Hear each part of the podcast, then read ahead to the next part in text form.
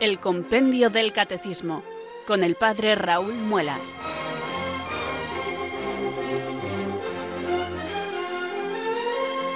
Muy buenas tardes, queridos oyentes de Radio María. Son las 4, las 3 en Canarias. Aquí comienza una nueva edición del Compendio del Catecismo.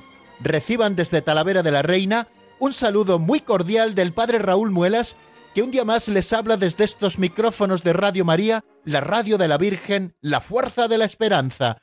Sed todos bienvenidos.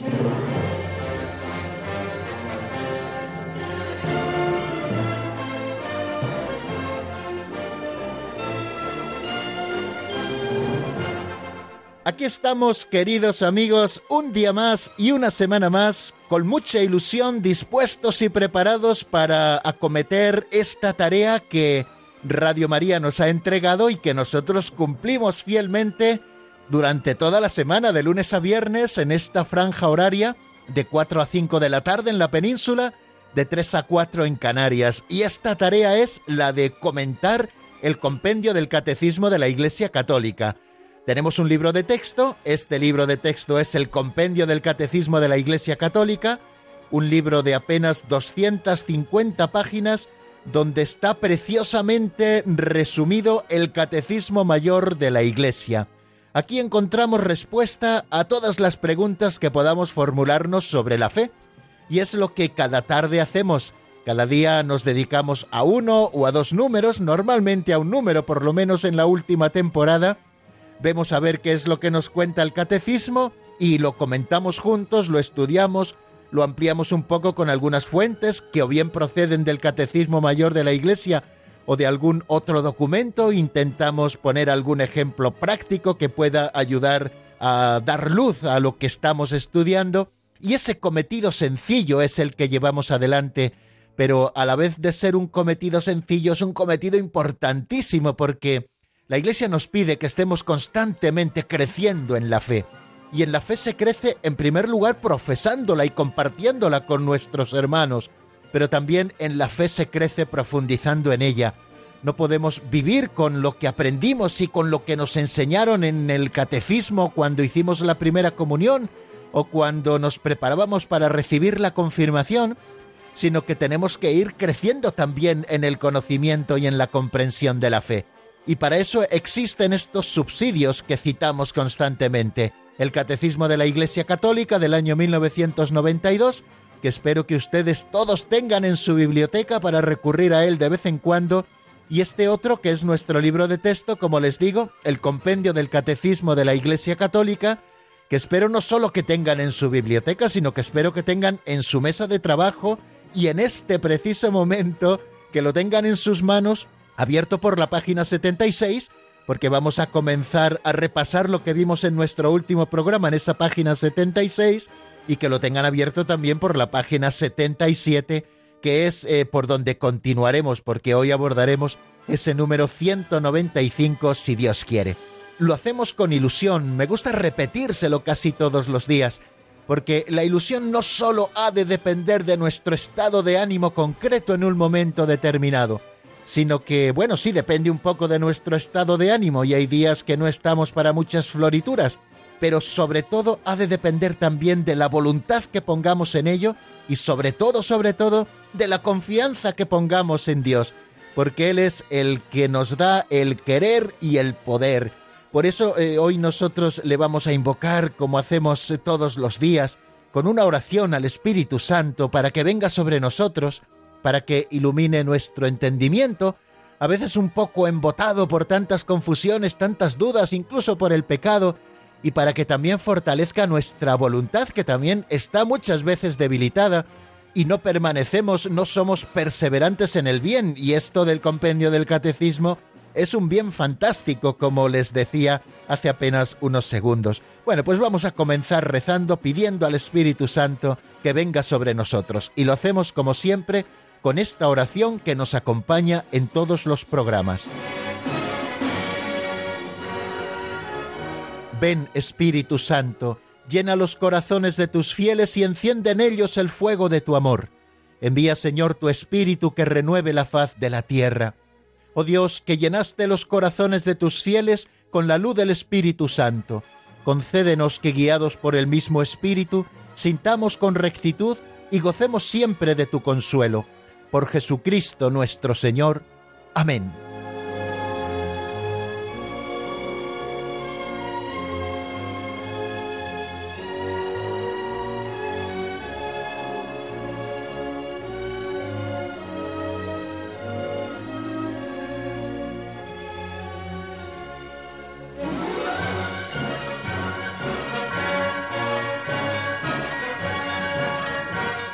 Después del saludo y la oración sacamos nuestro pincelito para dar una nueva pincelada de sabiduría. No es nuestro el pincel, es de don Justo López Melús, que es el autor de este libro que a nosotros nos sirve en este momento del programa, en este espacio que titulamos así Pinceladas de Sabiduría y que pretenden ser pequeñas catequesis prácticas en la que partiendo de una historieta o de una narración que nos ofrece don Justo, pues luego hacemos una reflexión a propósito de alguna de las ideas que allí se desarrolla de una manera simpática la mayoría de las veces, y hoy no va a ser una excepción, como van a poder escuchar. Bueno amigos, pues si les parece y sin más preámbulos, escuchemos la pincelada de hoy que se titula Gente a rayas.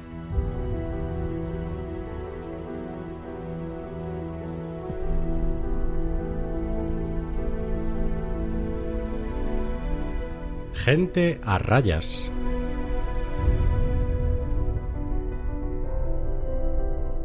Solemos dividir a las personas en santos y pecadores, pero eso es falso.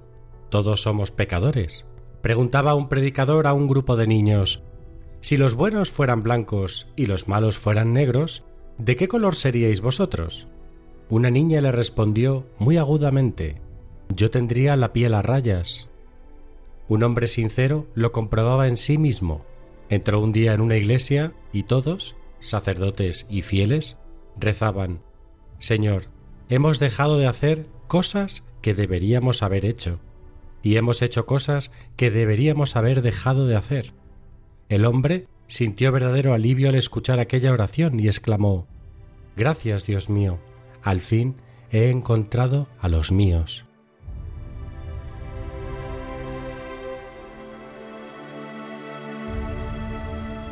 Qué simpática pincelada, queridos amigos, y cuánto nos va a servir para abordar el tema que hoy tenemos que tratar a propósito del compendio del catecismo, que les recuerdo que el número que estudiaremos hoy para avanzar en la doctrina es el 195.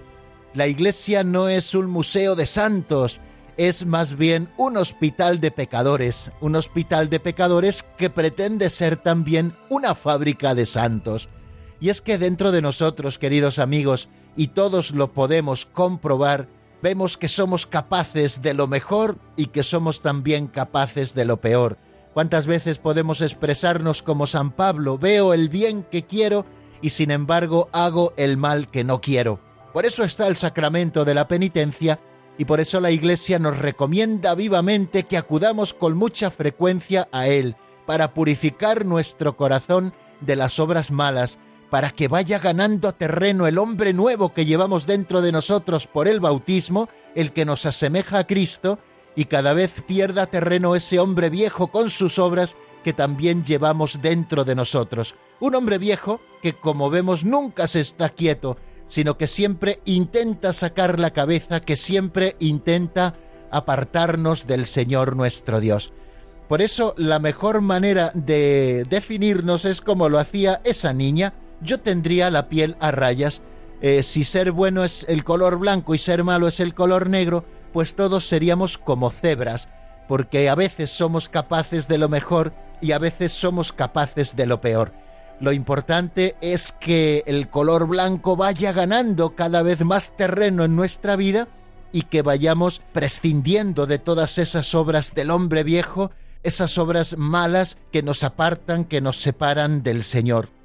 Yo creo que tenemos que superar ya de una vez por todas, queridos amigos, esas etiquetas que a veces ponemos los unos para los otros, los santos, los pecadores. Bueno, en realidad todos tenemos mucho de santos porque hemos recibido la gracia y participamos de las cosas santas por esa comunión de los santos que decíamos el otro día, pero también eh, todos tenemos mucho de pecadores y a veces con nuestro pecado estamos también abajando a la iglesia.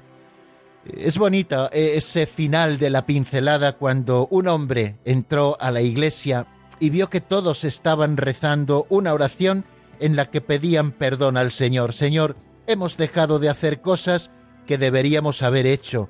Cuántas cosas también nosotros deberíamos haber hecho y sin embargo no las hemos realizado. Y hemos hecho cosas que deberíamos haber dejado de hacer. Cuántas cosas deberíamos haber dejado atrás y sin embargo todavía seguimos haciendo. Sin embargo, aquel hombre que escuchó aquello leído y rezado en una iglesia dijo, gracias Dios mío, porque al fin he encontrado a los míos. Espero que todos nos sintamos identificados con ello, que muchas veces hacemos cosas que deberíamos dejar de hacer todo lo referente al pecado, y que muchas veces deberíamos hacer el bien, la caridad, y sin embargo dejamos de hacerlo. Son también los pecados de omisión. Pero si te sientes identificado con esto, querido amigo, estás en la iglesia porque este es nuestro lugar. No somos, repito, un museo de santos, sino que somos un hospital de campaña que pretende hacer santos y para ello contamos con los bienes divinos que poseemos en ese fondo común que llamamos comunión de los santos.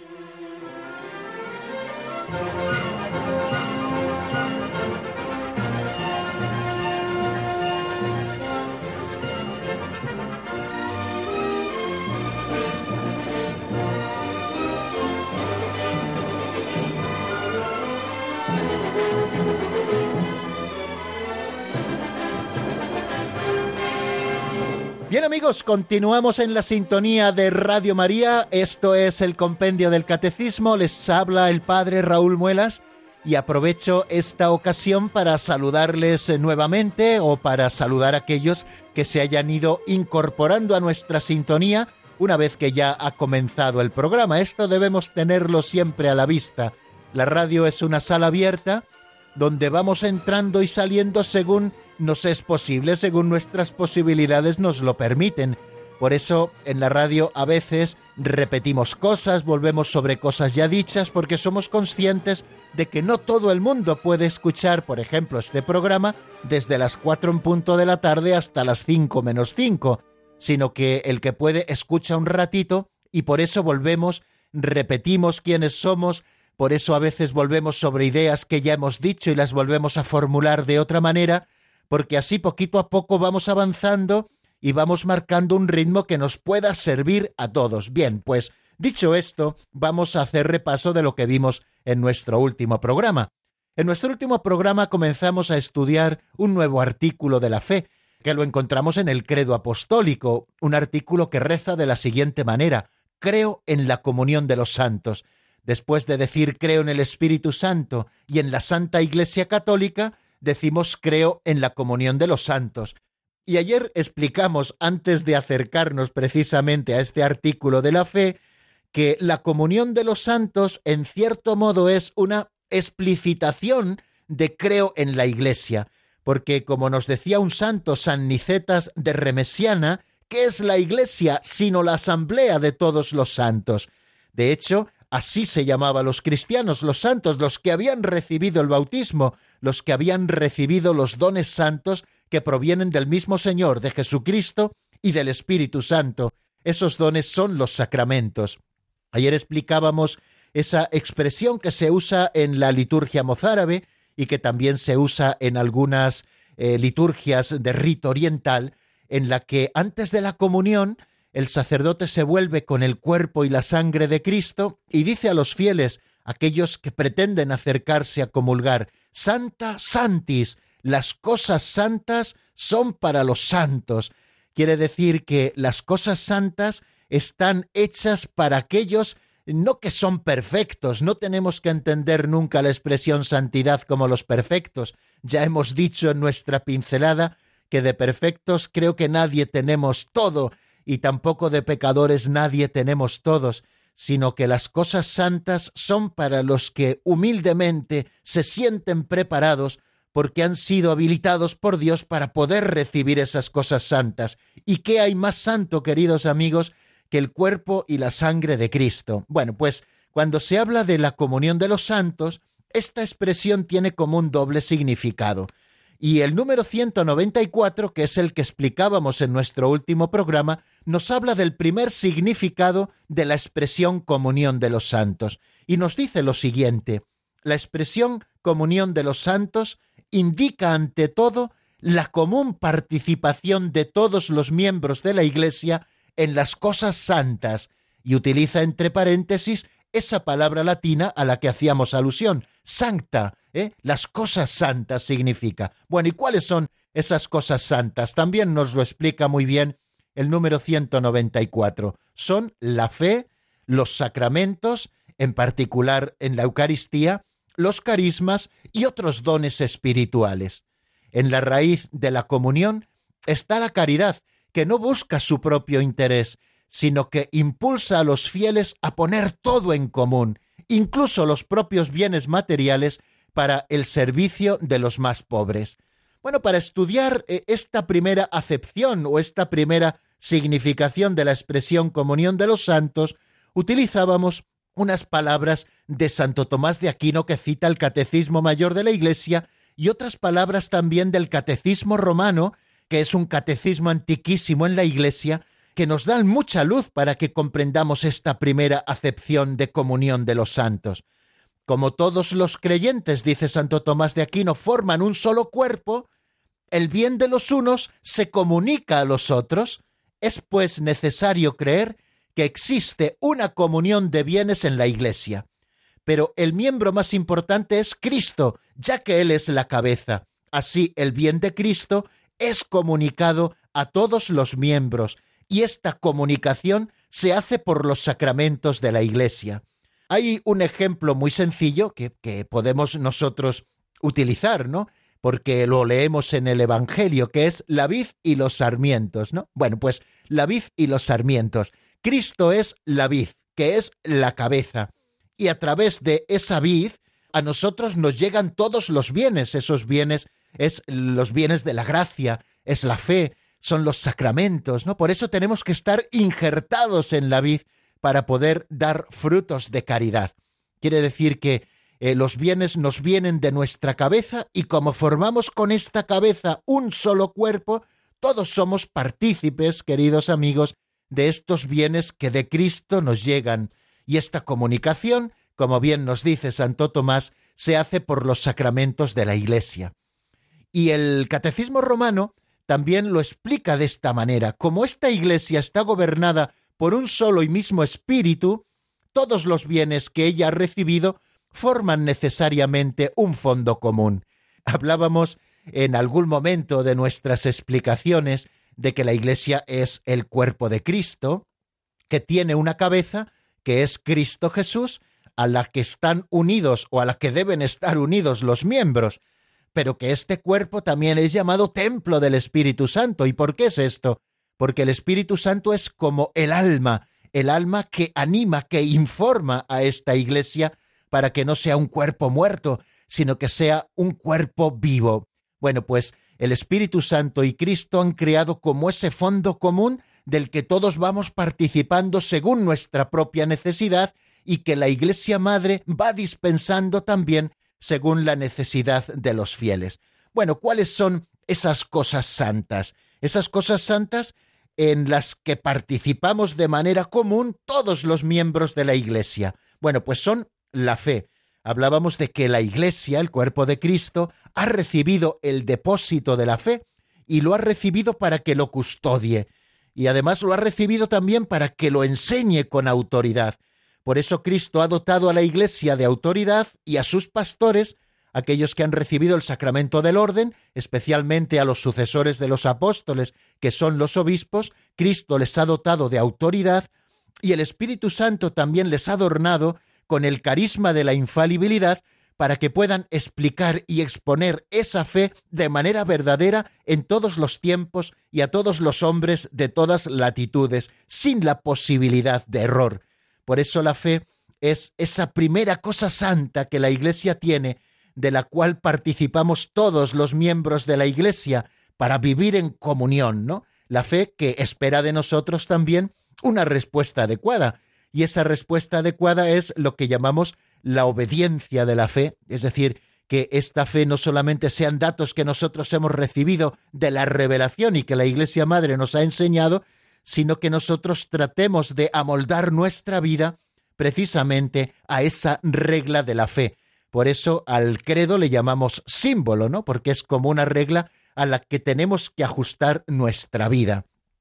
Otro de los bienes eh, santos, de las cosas santas, son los sacramentos, ¿no? Y en particular la Eucaristía lo hemos escuchado en ese número 194 y lo explicábamos precisamente el otro día, ¿no?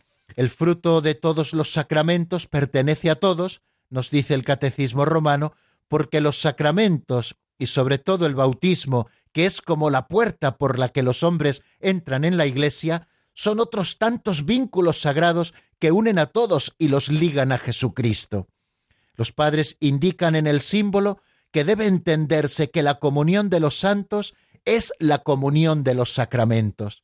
El nombre de comunión puede aplicarse a todos los sacramentos, puesto que todos ellos nos unen a Cristo. Pero este nombre es más propio de la Eucaristía que de cualquier otro, porque ella es la que lleva esta comunión a su culminación. Bueno, vivimos la comunión de las cosas santas en los sacramentos, porque recibimos sus frutos, esos sacramentos que la Iglesia Madre administra para nosotros. Pero precisamente el nombre de comunión le afecta y le pertenece con mayor precisión precisamente a la Eucaristía. Cuando nosotros recibimos a Jesucristo en la Eucaristía, decimos que estamos comulgando. Eso es lo que llamamos la comunión.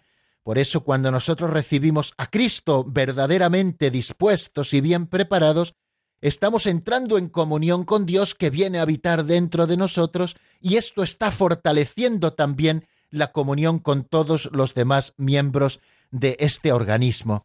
El número 194 continúa llamando cosas santas a los carismas.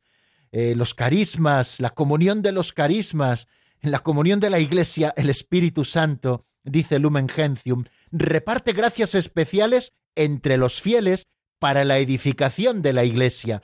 Seguro que todos hemos recibido algún carisma, y el carisma no es para beneficio propio, sino para construir la Iglesia de Cristo.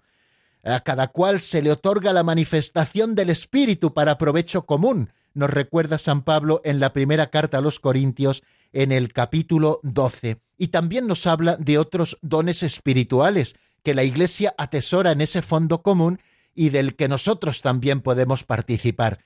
Ya llegará el momento, queridos amigos, eh, que podamos hablar de las indulgencias en el compendio del catecismo, en el estudio de la doctrina.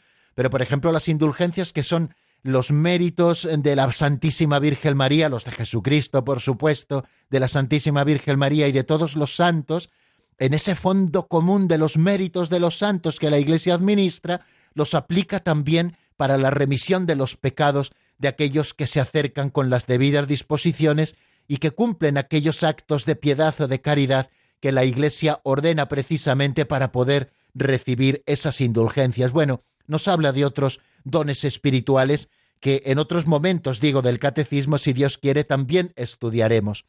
Y fijaros cómo termina este número 194 que el otro día explicamos. En la raíz de la comunión está la caridad, que no busca su propio interés, sino que impulsa a los fieles a poner todo en común, incluso los propios bienes materiales, para el servicio de los más pobres.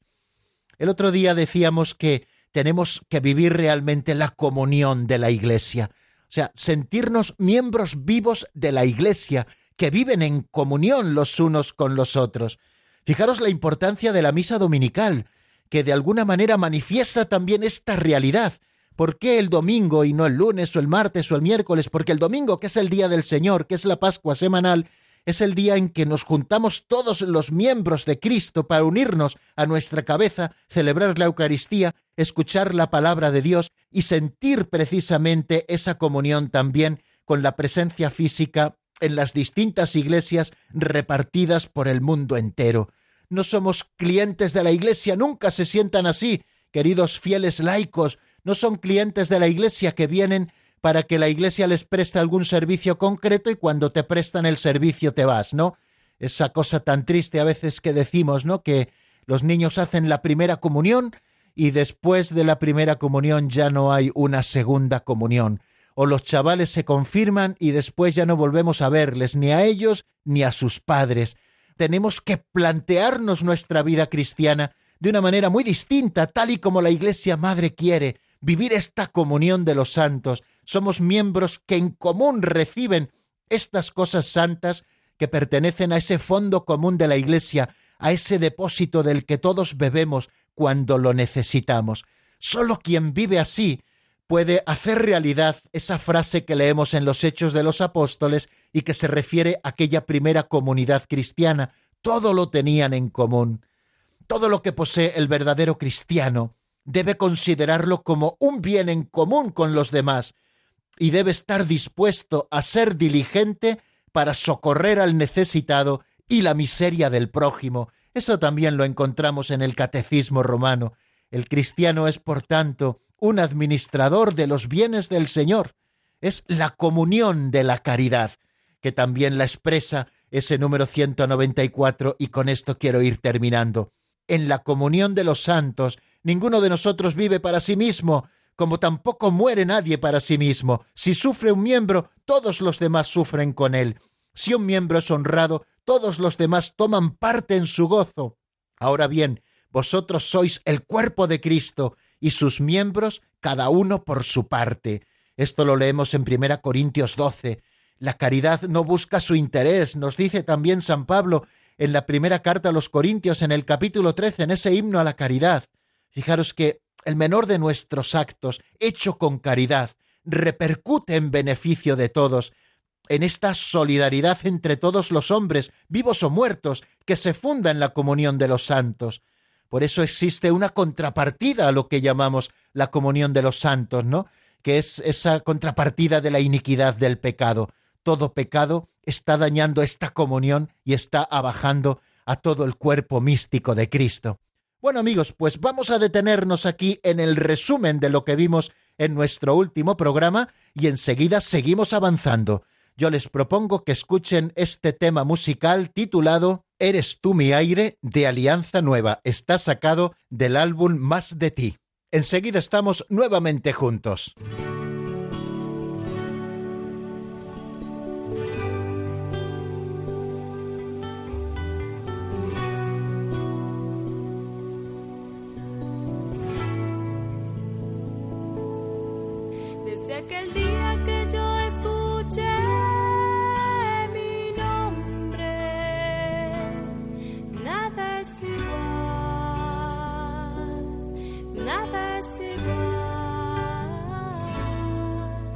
son distintos.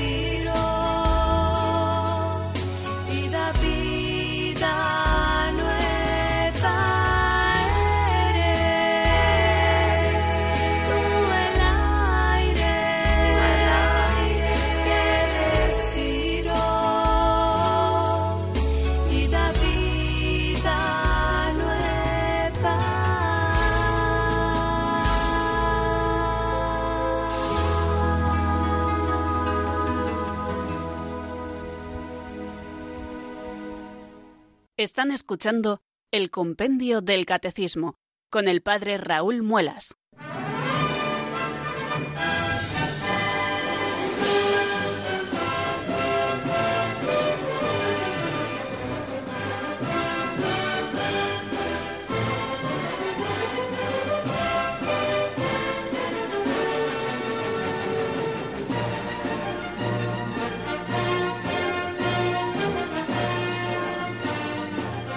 Continuamos, queridos oyentes, en la sintonía de Radio María. Estamos en el compendio del Catecismo y vamos a abordar un nuevo número. Hemos estado repasando el número 194 que nos habla de la primera significación de la expresión comunión de los santos como comunión en las cosas santas y ahora en el número 195 vamos a estudiar también otra significación de esa expresión comunión de los santos Vamos a proceder siempre con orden. Primero vamos a escuchar lo que nos dice el 195, que se hace la siguiente pregunta.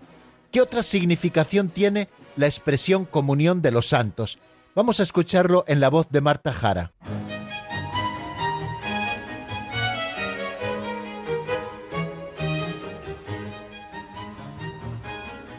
Número 195. ¿Qué otra significación tiene la expresión comunión de los santos? La expresión comunión de los santos designa también la comunión entre las personas santas, es decir, entre quienes por la gracia están unidos a Cristo muerto y resucitado. Unos viven aún peregrinos en este mundo, otros ya difuntos se purifican ayudados también por nuestras plegarias, otros finalmente gozan ya de la gloria de Dios e interceden por nosotros. Todos juntos forman en Cristo una sola familia, la Iglesia, para alabanza y gloria de la Trinidad.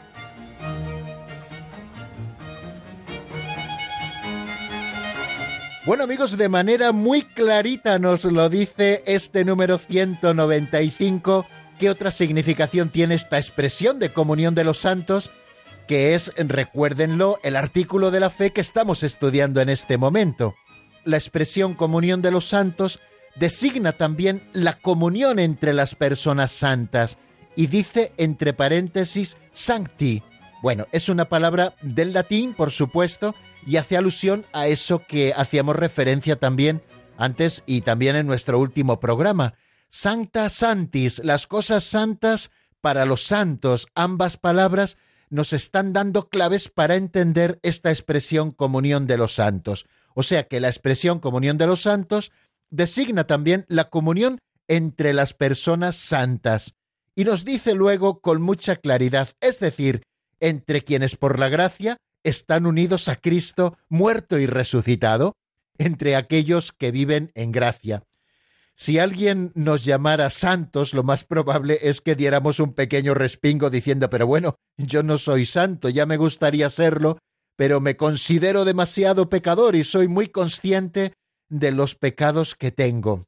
Sin embargo, todos los fieles del cuerpo místico de Cristo en la iglesia primitiva eran llamados santos, es quizá uno de los términos favoritos que usa San Pablo para dirigirse a los componentes de las comunidades cristianas. Por ejemplo, escribe a los santos que están en Éfeso. Podemos leerlo en la carta a los Efesios 1.1.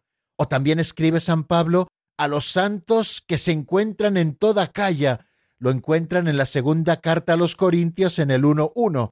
Y también los hechos de los apóstoles llaman muchas veces santos a los seguidores de Cristo y es que la palabra santo describe a toda alma cristiana que, incorporada a Cristo por el bautismo, es morada del Espíritu Santo, claro, mientras permanezca en estado de gracia santificante.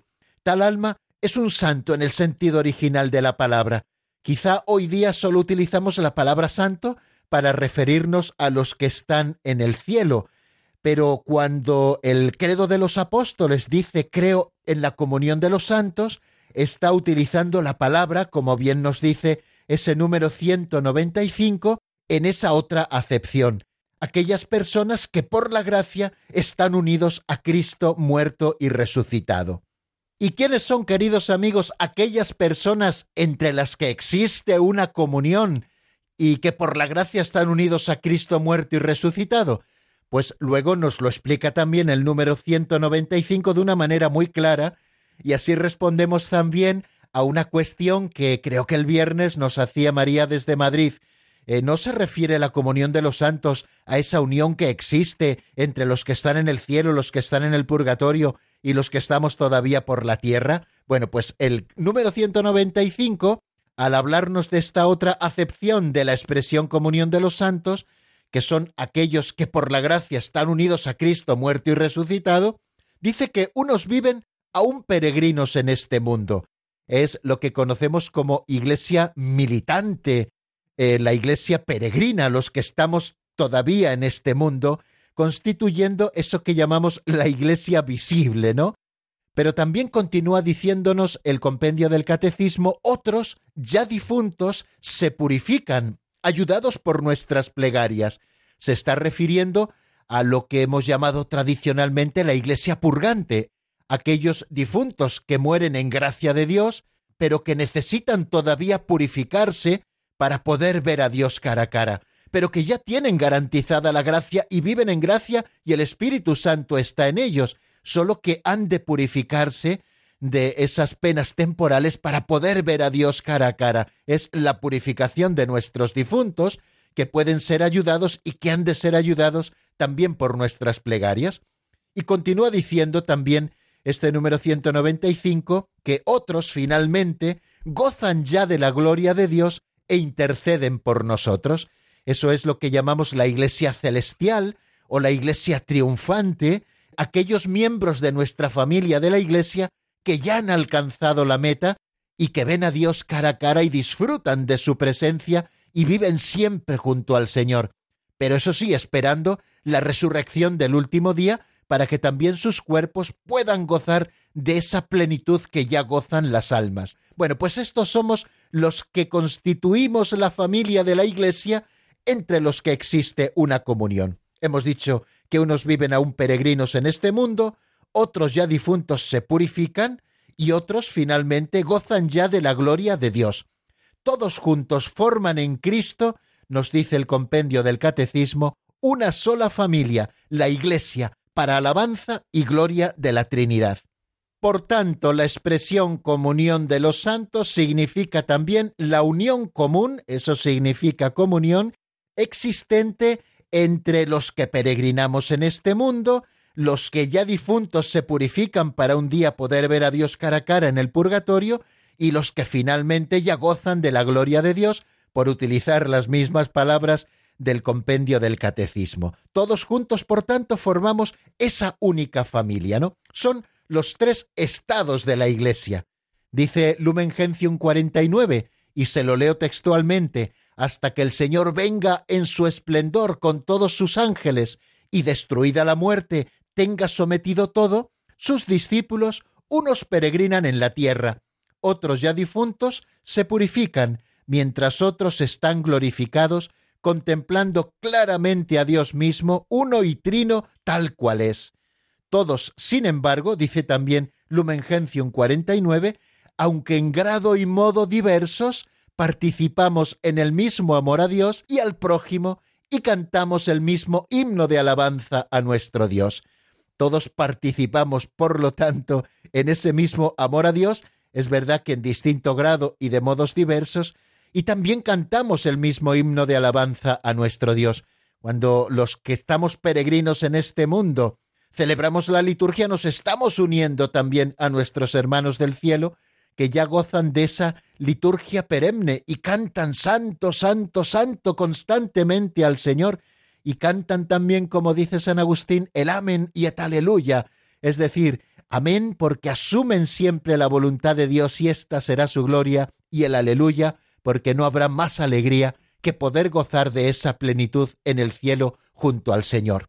La unión de los miembros de la Iglesia peregrina con los hermanos que durmieron en la paz de Cristo de ninguna manera se interrumpe, y esto tenemos que tenerlo a la vista, y esto también nos lo dice Lumen Gentium y es muy consolador. Más aún, según la constante fe de la Iglesia, se refuerza con la comunicación de los bienes espirituales. O sea que seguimos unidos, queridos amigos, los que peregrinamos aún en esta tierra, con aquellos hermanos nuestros que ya durmieron en la paz de Cristo y que la comunión con ellos, la unión con ellos no queda interrumpida, sino que se refuerza con la comunicación de los bienes espirituales. Es la constitución dogmática sobre la Iglesia del Concilio Vaticano II la que nos lo cuenta en el número 49, como les decía. Bien, pues seguimos explicando algunas cositas, queridos amigos, de este número 195, que es el que nos ocupa.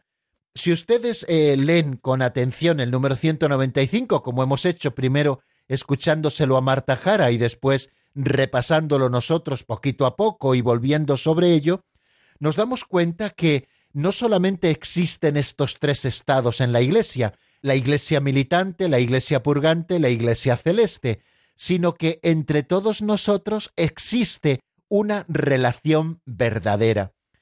Y el Catecismo Mayor de la Iglesia, yo les recomiendo que si ustedes quieren, eh, pues puedan asomarse a estos números 956, 957, 958 y 959, nos habla de esa relación que existe entre todos los miembros de la Iglesia en los diferentes estados. Nos habla primero de la intercesión de los santos, y citando también a Lumen Gentium, nos dice, por el hecho de que los del cielo están más íntimamente unidos con Cristo, consolidan más firmemente a toda la Iglesia en la santidad.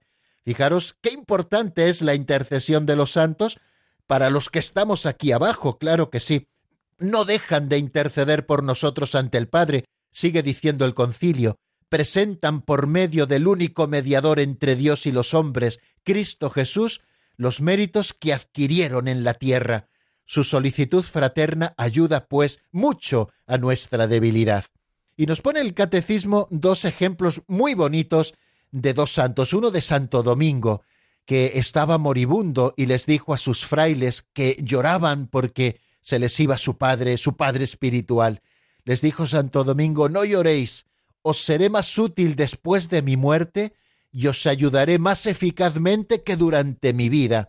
Era consciente de que la vida del cielo influye siempre positivamente sobre los que seguimos en la tierra, o como decía Santa Teresa del Niño Jesús, pasaré mi cielo haciendo el bien sobre la tierra y es que precisamente los santos no son sólo modelos nuestros que nosotros tenemos que imitar, sino que son también nuestros intercesores y abogados. ¿Y cuántas veces pedimos a Dios cosas por intercesión de los santos?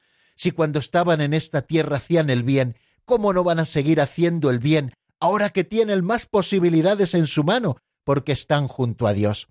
Decía San Policarpo de Esmirna en su martirio, nosotros adoramos a Cristo porque es el Hijo de Dios. En cuanto a los mártires, los amamos como discípulos e imitadores del Señor, y es justo, a causa de su devoción incomparable hacia su Rey y Maestro, que podamos nosotros también ser sus compañeros y sus condiscípulos.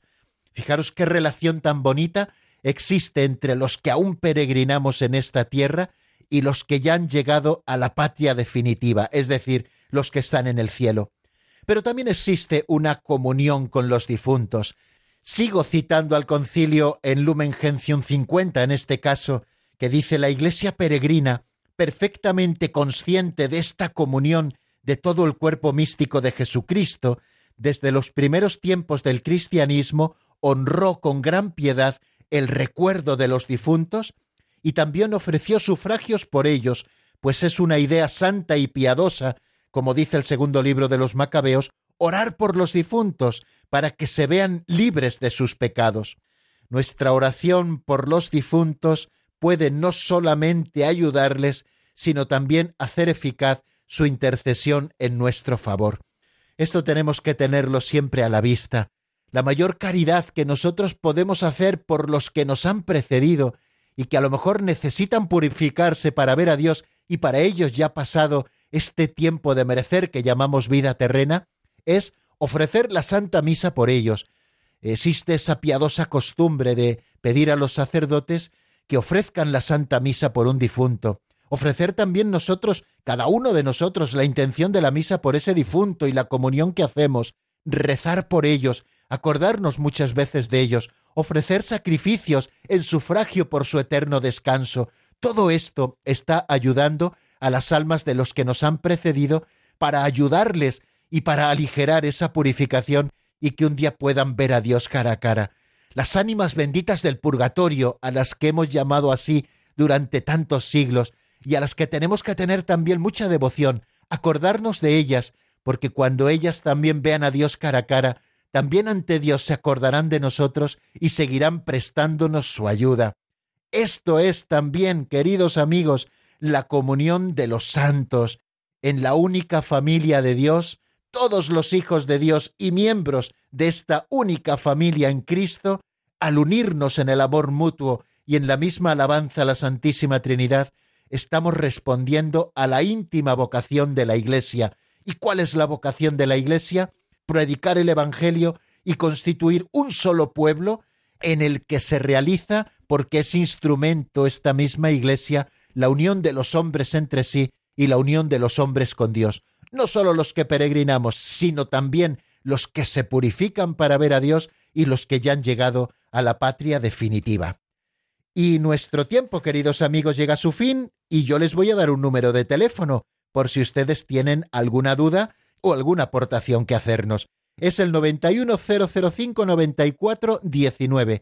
910059419 mientras suena una canción de Ana Bolívar titulada Me sostiene tu amor, pueden ustedes irnos llamando y enseguida damos paso a sus llamadas.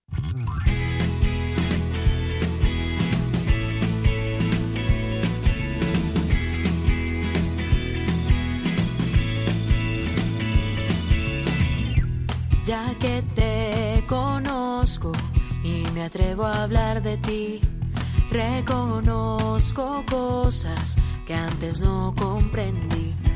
Me has acompañado antes de sentirte aquí. Y entre todo un mundo te prefiero a ti. Me sostiene tu amor. Oh, oh, oh,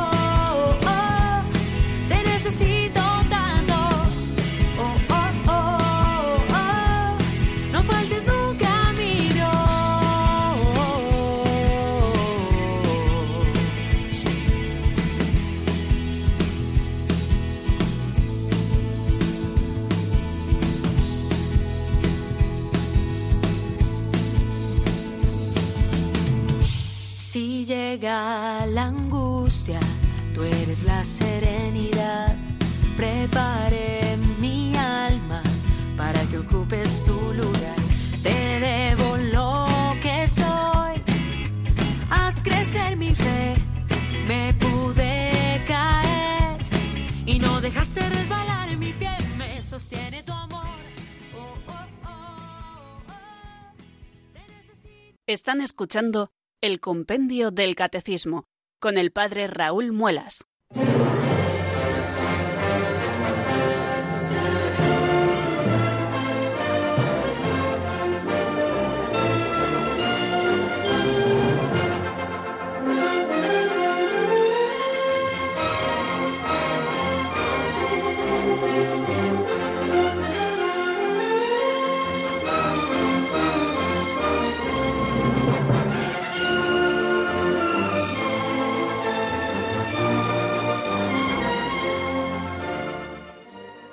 Continuamos, queridos oyentes, en la sintonía de Radio María. Estamos en el compendio del Catecismo y les habla, como todas las tardes, el padre Raúl Muelas desde Talavera de la Reina y abrimos este espacio para que ustedes puedan intervenir con sus preguntas, reflexiones, eh, compartiendo algún testimonio con nosotros. Les pedimos simplemente brevedad para que puedan entrar varios.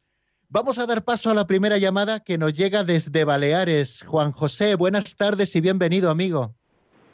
Hola, ¿qué tal? Un gusto saludarle a usted, a Radio María, a todo el equipo allí y a todos los que esté oyendo también la emisora de la Virgen, por supuesto. Pues una preguntita así que se me ocurre. Este, ¿de dónde sale la certeza de que hay un purgatorio? O sea, lo del infierno, el cielo, bueno, con la Biblia y toda la palabra de Dios, pues nos queda más o menos claro. Pero lo de que hay un purgatorio, ¿de dónde sale esto? ¿Cómo la Iglesia Católica lo plantea y lo explica. Gracias por su respuesta, muy amable. Muy bien, bueno, pues eh, la pregunta muy clara. Hay un texto ya en el Antiguo Testamento eh, que nos abre a esta realidad y es, en, lo hemos citado me parece hoy en el programa, en el segundo libro de los Macabeos, eh, cuando tiene lugar aquella batalla y se produce aquella gran derrota de los israelitas, cuando vuelven los israelitas a recoger los cadáveres de los que habían quedado en el campo de batalla, ven que aquellos que eh, habían muerto, algunos tenían idolillos en el bolsillo, ¿no? Y entonces los macabeos, una vez que han recogido los cadáveres, eh, Dios se va revelando, como bien saben, poquito a poco a lo largo de la historia, les dice, eh, bueno, vamos a ofrecer un sacrificio por ellos, vamos a elevar nuestras oraciones por ellos, porque es cosa digna y justa rezar por los difuntos, ¿no? Eh, si ya se parte de esta realidad, revelada por Dios ya en el Antiguo Testamento, eh, quiere decir que si aquellos que habían muerto con idolillos en el bolsillo y por lo tanto em, posibles reos de idolatría, pero luego a la vez estuvieron luchando también por la ley de Dios, etcétera, eh, ¿por qué entonces rezar por ellos, no? Entonces eh, empieza a tomarse conciencia de que existe esa realidad intermedia en la que aquellos que, sin haber roto esa amistad con Dios, pues pueden todavía ser purificados para un día gozar mm, eternamente de, su gloria, ¿no? Algo que nos llega plenamente con Jesucristo, ¿no? Que nos llega plenamente con Jesucristo. Y luego también eh, la Iglesia ahora mismo, mm, así a bote pronto, no sé exactamente en qué momento la Iglesia lo define, porque está definido efectivamente el purgatorio como de fe, pero y, y, no sé ahora mismo el lugar, pero bueno, lo buscaré y mañana también se lo hago partícipe para que también tenga ese dato y pueda profundizar más en ello y también, bueno, pues estudiaremos este tema cuando llegue el momento también en el compendio del catecismo. Pero si se dan cuenta también de, esta misma realidad de la comunión de los santos, eh, brota también eh, la existencia del purgatorio. Es decir, eh, para poder ver a Dios cara a cara, necesitamos mm, tener el alma limpia y purificada, ¿no? Purificada no solo de pecado grave, que rompe, por supuesto, nuestra relación con Dios por el pecado mortal, eh, sino también purificados de, por la justicia de las penas temporales y de la injusticia que provoca también eh, cada uno de nuestros pecados, ¿no? Y eso requiere ese, llamamos tiempo de purificación, ¿no? Eh, ese proceso de purificación para que las almas puedan estar perfectamente preparadas y ver a Dios cara a cara. No obstante, mañana, si Dios quiere, ya le daré con mayor exactitud, querido amigo Juan José, pues eh, el momento exacto en el que la Iglesia lo define y exactamente las fuentes que se utilizan para ello. Bueno, y creo que estamos ya acercándonos al final de, nuestro programa y apenas nos queda tiempo. Me gustaría recordarles dos cositas que tenía aquí apuntadas por si acaso eh, nos quedaba algún minuto. Una de ellas es que estamos en el mes del corazón de Jesús, que creo que es el próximo día 28, cuando celebramos eh, la solemnidad del Sagrado Corazón de Jesús y que es bonito que nos preparemos haciendo el mes del corazón de Jesús o al menos haciendo la novena para hacer nuestra consagración al Sagrado Corazón en un día tan señalado. Y también que Radio María nos pide nuestra ayuda, como ya les decía en nuestro último programa, para realizar esa encuesta que pensamos que es muy interesante para ayudar a nuestros eh, programadores para ajustar muchísimo más la programación del curso próximo, ¿no? Entonces ustedes nos pueden ayudar muchísimo contestando a una serie de preguntas que en la página web encuentran www.radiomaria.es. Y hasta aquí nuestro programa de hoy. Mañana, si Dios quiere, seguiremos. La bendición de Dios Todopoderoso, Padre, Hijo y Espíritu Santo, descienda sobre vosotros y permanezca para siempre. Amén. Hasta mañana, si Dios quiere, amigos.